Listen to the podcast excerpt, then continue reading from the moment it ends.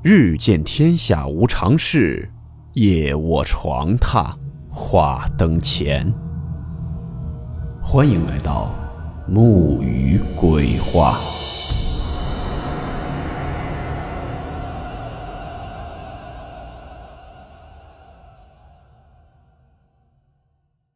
大家好，我是木鱼。今天这个故事是出自于我国台湾的都市传说。故事名称：带着俩小孩的诡异女人。温馨提示：本故事含有未经证实的内容和边缘化知识，部分内容超出普遍认知。如感到太过冲击自己的主观认知，请大家当做故事，理性收听。你们听说过？台湾最恐怖的一条公路吗？相信台湾的听友对北宜公路一定不陌生。而关于这条公路，有着许许多多的怪异故事。很多人都称北宜公路是一条通往阴间的道路。那么这里究竟发生了什么事情，才诞生出如此多的都市传说呢？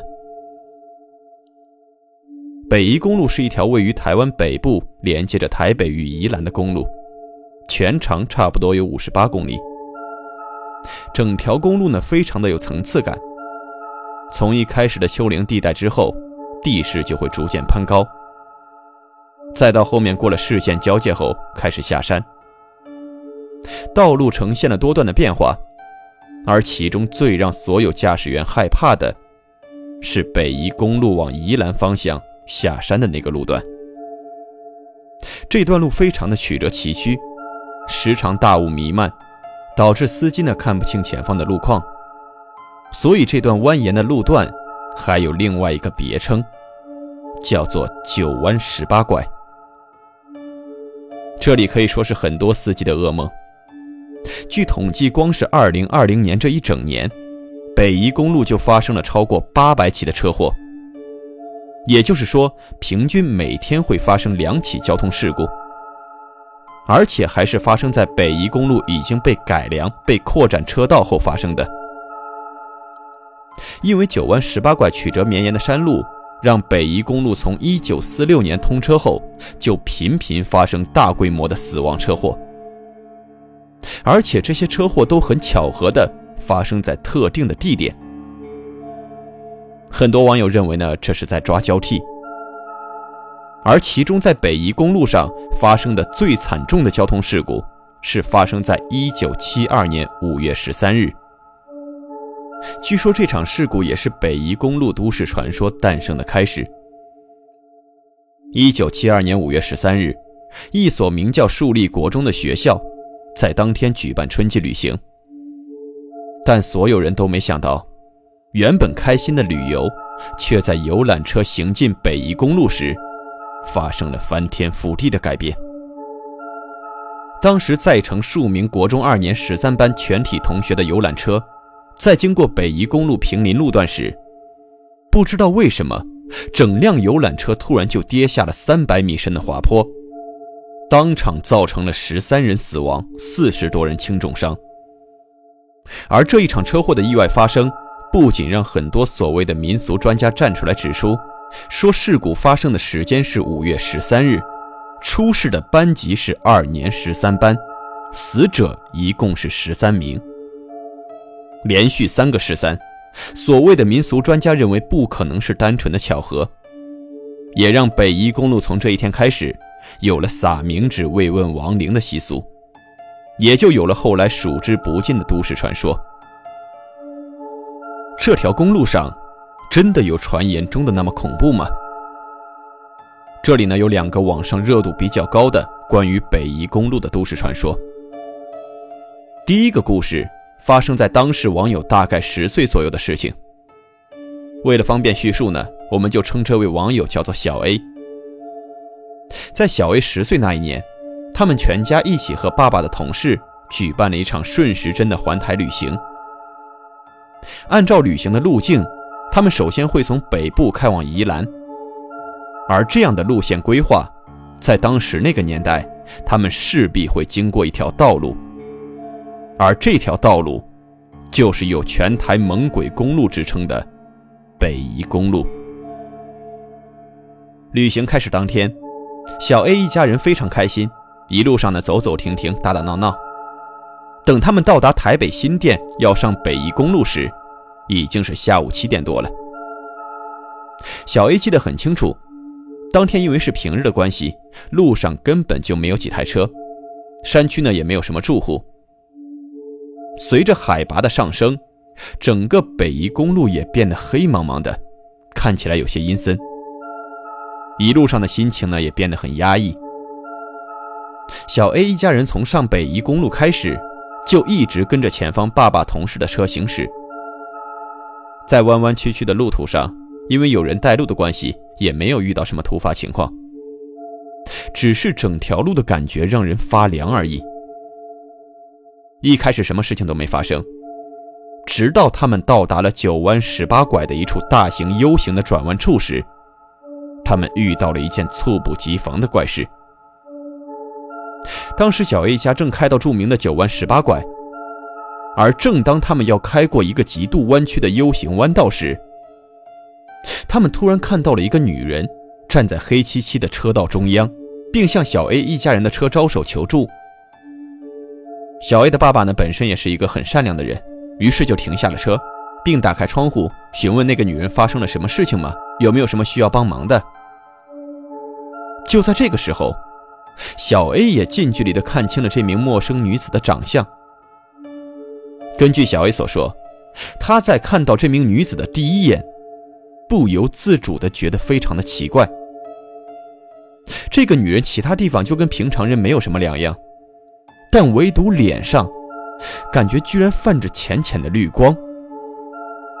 而且明明是大夏天，可自从他爸爸打开车窗以后，小 A 就感觉整台车都瘆得慌，一直有凉气吹入。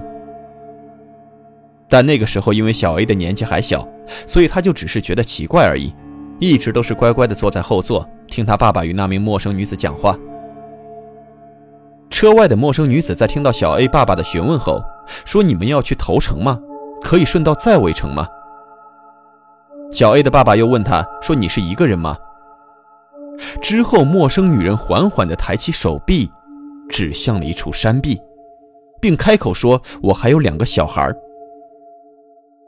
小 A 在听到这句话后，感到更加的奇怪了。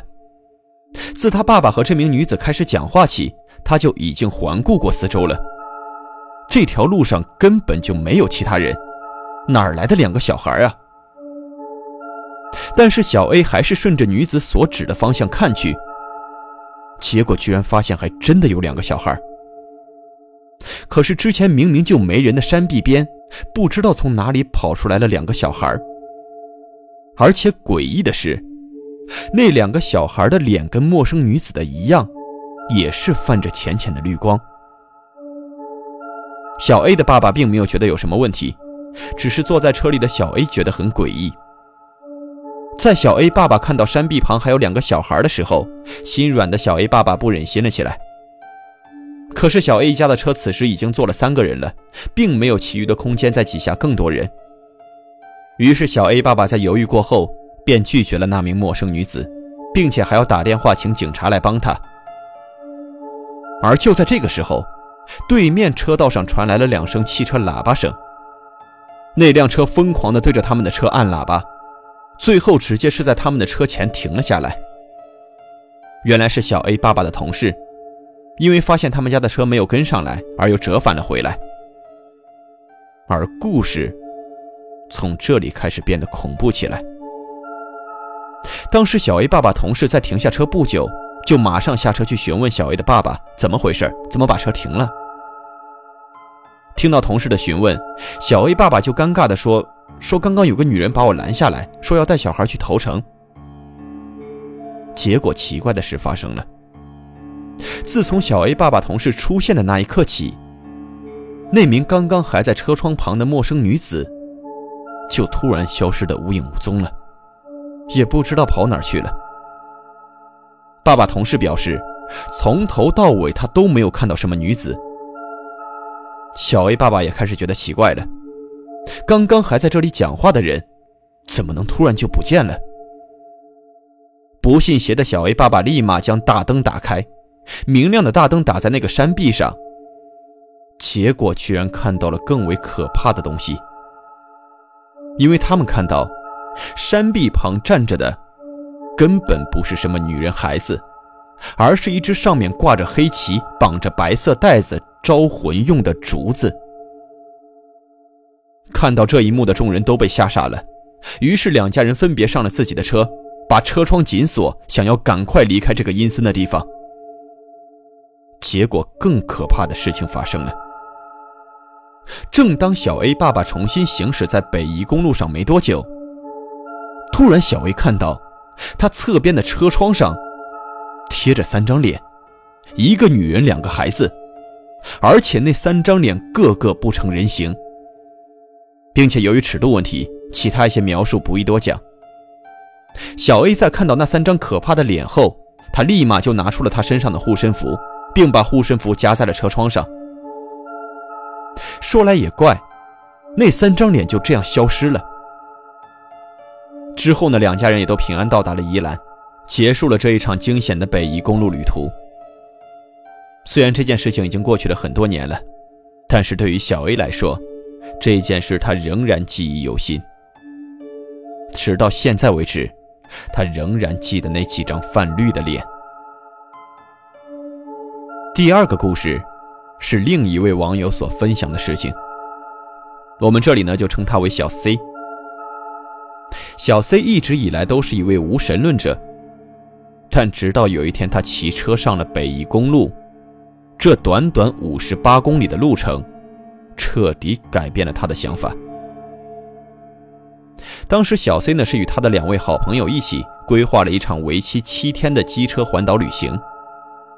前面六天呢，他们玩的非常的开心。但直到旅程的最后一天，当天按照原定计划，他们应该是要在这一天回到台北的，结束这场旅游。但是因为种种原因，以至于他们的整个行程延后了。当他们到达苏澳时，已经是晚上九点，快十点了。所以小 C 与他们的朋友就做了一个决定，分开行动。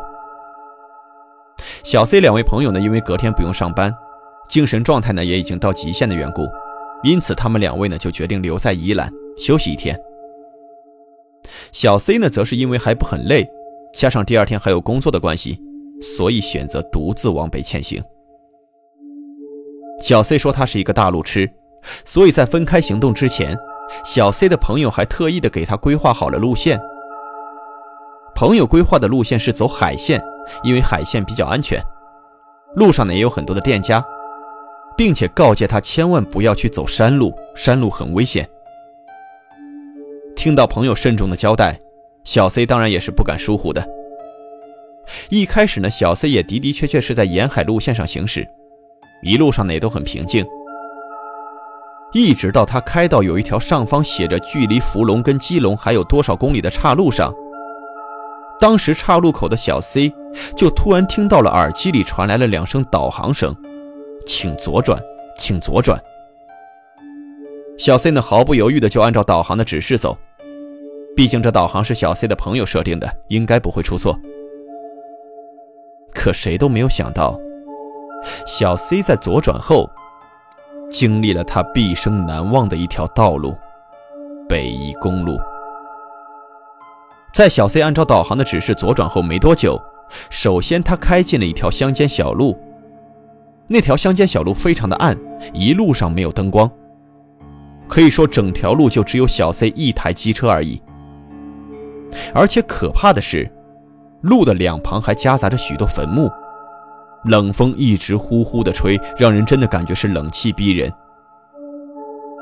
刚开始，小 C 进入这条路时，他心里虽然很害怕，但是并没有多想，他只是单纯的觉得这里有点可怕而已。然后呢，还是按照导航的指示走。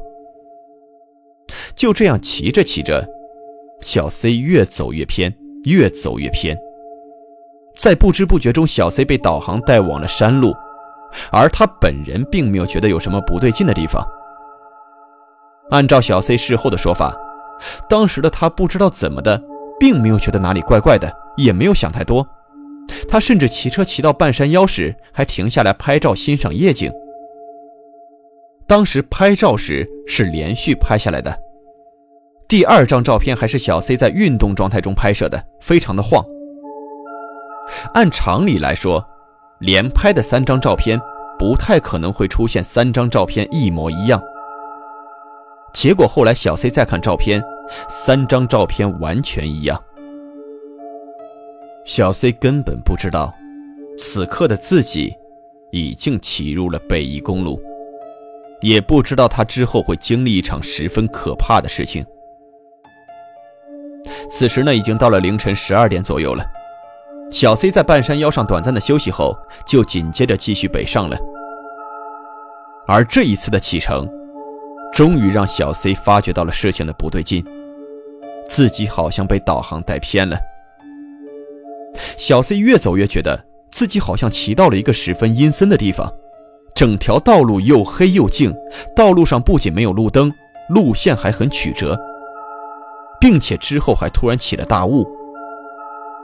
一路上除了自己以外，他就只碰到了两台从他机车旁边呼啸而过的大货车，完全不像他朋友所说的道路安全，路上有很多店家。小 C 发现他走错路段后。已经距离刚来的那个路口好几公里了，再回去的话有点太远了，并且刚刚那段充满坟墓的小路让小 C 有点后怕。于是呢，小 C 就安慰自己说：“只是山路而已，除了恐怖一点，应该也不会发生什么怪事后来，小 C 开始放慢车速，谨慎地在道路中央行驶。结果就在这个时候，小 C 突然在大雾弥漫的车道旁。看到路边停着一辆机车，机车旁还有一个身穿白衬衫、头发有点长，看起来应该是个男生的人，正在慌张的招手，像是在呼救。在这种情况下，小 C 心里害怕极了，整个场面感觉特别的突兀。于是小 C 并没有理会那个正在招手的男人，径直就骑了过去。就这样一直骑着骑着，等小 C 终于快下山的时候。毛骨悚然的事发生了，他居然又遇到了那个男人，小 C 又在大雾中看到了那个站在机车旁的男人，而那个男人又在向小 C 不停的招手。比上次更为可怕的是，这次那个男人不止招手，还边往小 C 这边冲了过来，就好像不满小 C 刚刚没有停下来帮他，正在发怒一样。小 C 直接吓傻了。他慌忙的提速闪过那个男子，心里只想赶紧下山。小 C 超过那个男人之后，转过头去看有没有追上来。等他再次回过头来时，小 C 发现他正朝着前方的一座庙撞去。好险，小 C 回过头及时，要不然他就会出车祸了，并且还会很严重。因为当时小 C 的车是加速的。但事情到这里。还没有结束。之后被刚刚那些怪事所吓到的小 C，就开始一路上边骑车边默念，说：“对不起，我只是想要回家，我无意打扰冒犯。”小 C 不知道念了多少遍。正当小 C 认为没事的时候，他又遇到怪事了。明明小 C 在骑车，而且又是下坡路，但是他却忽然感受不到外界的任何风。以及声音，没有风阻，没有声音，没有风的温度，就好像此刻的小 C 被关在了一个透明的箱子里，被外界隔离了，完全走不出去。小 C 原本已经快要松懈的心情又再次提心吊胆起来，于是呢，他又连忙默念说：“对不起，我只是经过，我想要回家。如果打扰到了您，我非常的抱歉。”而这次默念后。可能某些东西也感受到了小 C 的诚意，并没有再继续为难他。不久后，小 C 也终于感受到了正常，趁着这一股劲儿，顺利骑车回到了台北的家。以上呢，是网络上热度比较高的两起事件。台湾的听友应该还听过这里很多其他的故事吧。